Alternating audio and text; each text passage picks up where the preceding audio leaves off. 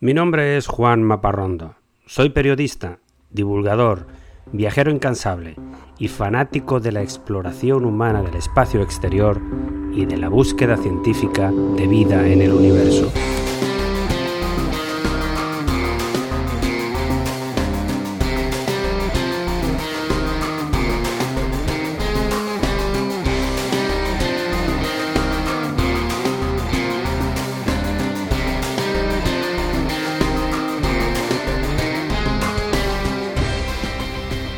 Este es mi podcast de divulgación sobre temas espaciales, sobre astronomía, constelaciones, robots viajeros, planetas y galaxias, asteroides, historias de astronautas, vida extraterrestre y todo tipo de gente loca por las estrellas.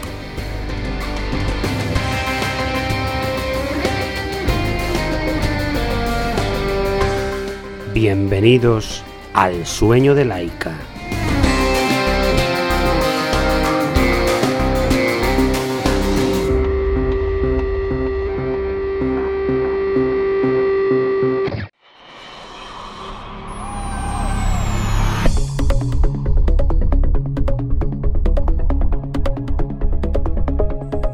Gusta empezar cada episodio con algo divertido, con una anécdota.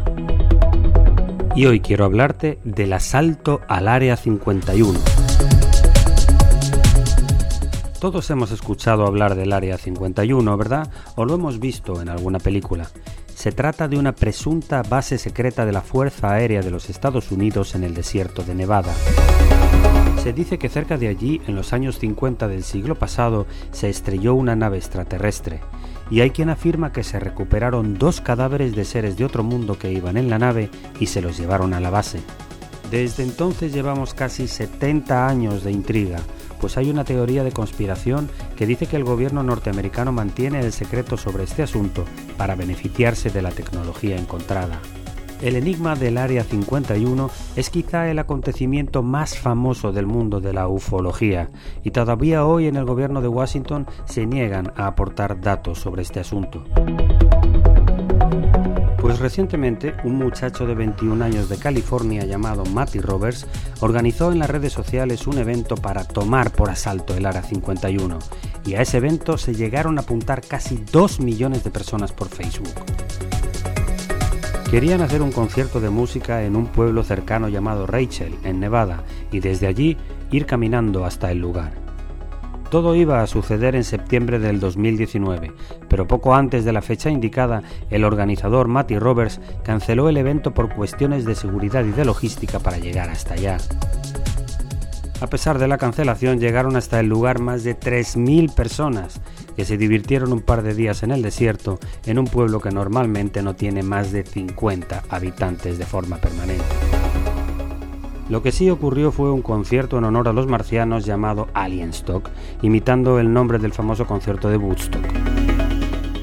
Ese festival sí que se celebró en una sala de conciertos de Las Vegas, también en Nevada. Y allí estaba el inventor del asalto fallido al Área 51 tomando cerveza, pues el Alien Stock estaba patrocinado por Budweiser, la marca de cerveza más vendida en los Estados Unidos.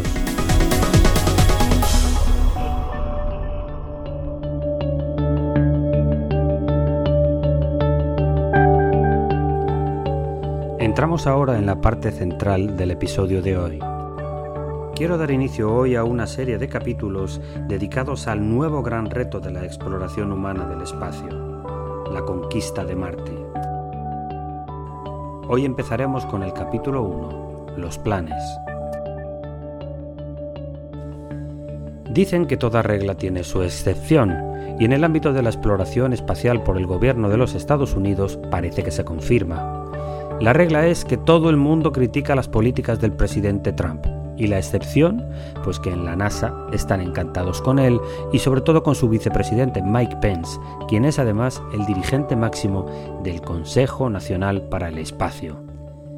La actual administración de los Estados Unidos es la primera en muchas décadas en incrementar significativamente el presupuesto de la NASA en lugar de reducirlo.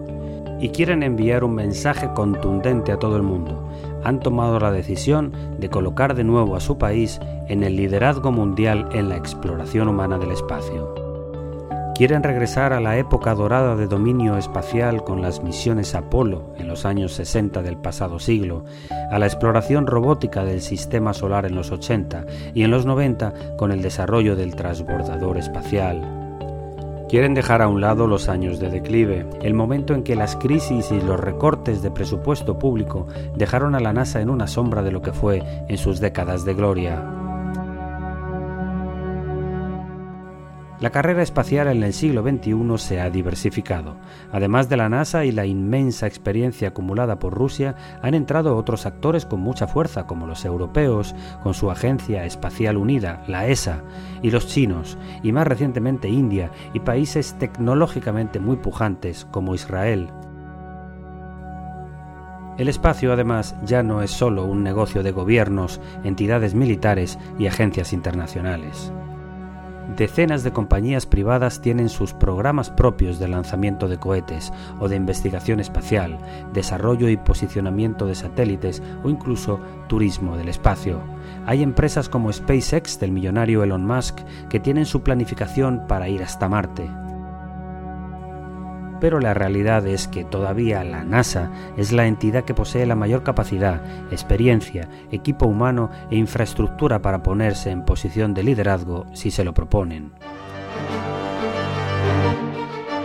con su centro de lanzamiento en Cabo Cañaveral, Florida, su centro de comunicaciones en Houston, Texas, su centro de desarrollo de misiones en el Laboratorio de Propulsión a Chorro en Pasadena, California, su red de telescopios por toda la geografía nacional, incluyendo Hawái y Puerto Rico, y sus más de 70 robots en misiones de exploración trabajando sin descanso por todo el sistema solar. Con todo eso y sus alianzas de colaboración conjunta, nadie puede hacerle sombra a la NASA por mucho que lo intente.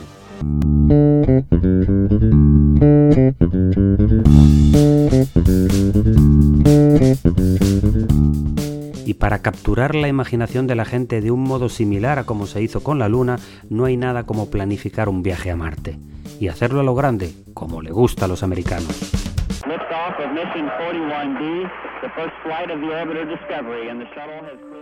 La aventura la han llamado Moon to Mars, que podría traducirse en español como hacia Marte pasando por la Luna, es decir, quieren recuperar el atractivo de la exploración lunar y construir desde allí las bases para la exploración marciana.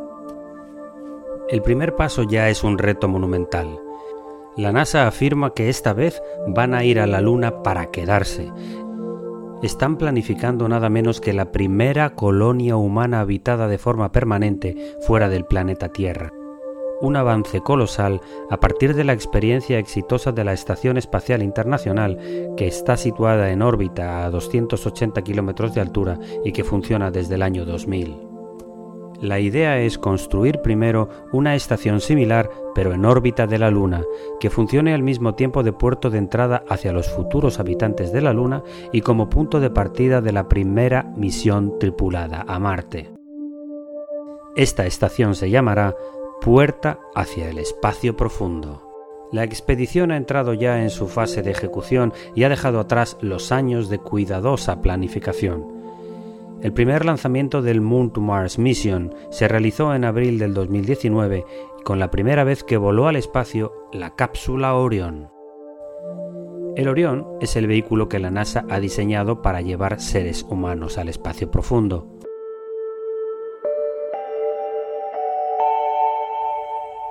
Tiene capacidad para llevar a cuatro pasajeros durante un máximo de 21 días, con él se pretende llevar a los astronautas hasta la estación lunar y de vuelta a la Tierra.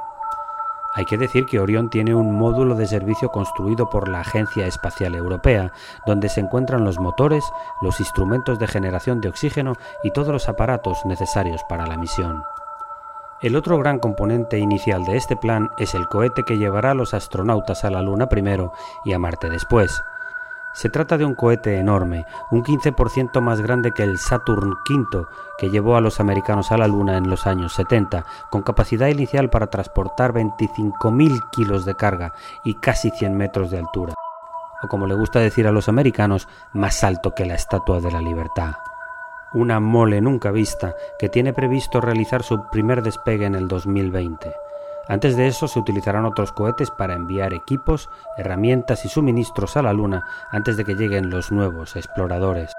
Según la promesa de la administración Trump, la primera persona de los Estados Unidos que visitará de nuevo la Luna será en 2024 y casi con toda probabilidad será una mujer. El desarrollo de la misión a Marte será luego la segunda etapa de este increíble proyecto y está previsto que se realice ya en la década de los años 30 del siglo XXI, aprendiendo de la experiencia acumulada por este nuevo equipo de exploradores hacia la gran frontera del espacio profundo. Y hasta aquí el episodio de hoy de El sueño de Laika. Espero que te haya gustado.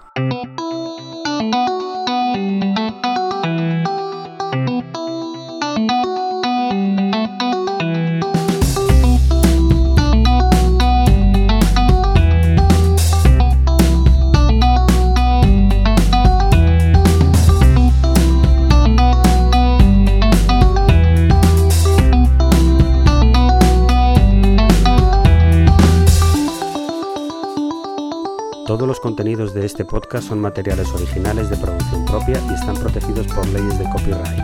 Todas las músicas y sintonías se reproducen con derechos comprados a sus autores o son de reproducción libre.